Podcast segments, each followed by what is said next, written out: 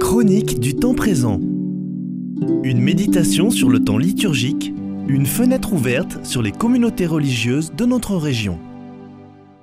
Sœur Bernadette, religieuse de l'Assomption à Lourdes, chères auditrices et auditeurs de Radio Présence, bonjour. Nous nous réjouissons d'être tous appelés, d'avoir tous une vocation à découvrir et à réaliser. Notre fondatrice, Sainte Marie-Eugénie Milleray, ajouterait sans doute Et ce que l'on est appelé à être, ce serait une folie de ne pas l'être avec le plus de plénitude possible. Parler de plénitude peut paraître bien décalé, quand l'air du temps a tellement résonné plutôt de confinement, restrictions, gestes barrières. Avouons que tout cela évoque difficilement le plein épanouissement des talents de chacun, pour son propre bonheur et le service de tous. Cependant, les difficultés, et même les oppositions rencontrées par les chrétiens n'ont jamais empêché l'esprit de souffler. L'Évangile aussi a ses pages de conflits qui se durcissent, de grains qui meurent, et même de croix dressées entre des malfaiteurs.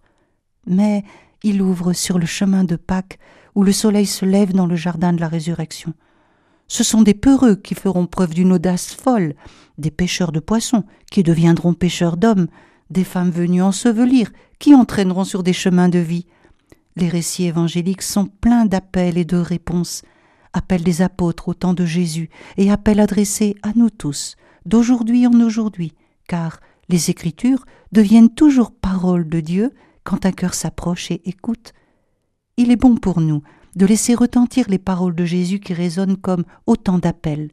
Dans l'évangile de Jean, par exemple, du Donne-moi à boire offert à la Samaritaine, jusqu'au J'ai soif de la croix, et au Avez-vous quelque chose à manger? Lancé par le ressuscité aux apôtres redevenus pêcheurs du lac de Galilée. N'est-ce pas toujours le même appel? Notre Dieu s'est révélé comme un Dieu qui a besoin des hommes, comme le résumait Jean Delannoy pour son film. À nos yeux, ce n'est pas très convenable pour un Dieu d'avoir besoin de ses créatures, de ne pas se suffire à lui-même, de ne pas être seulement celui qui donne, mais aussi celui qui demande, qui appelle, qui attend, qui patiente, qui espère. Mais c'est à prendre ou à laisser. Il est ainsi, et nous ne changerons pas. Heureusement.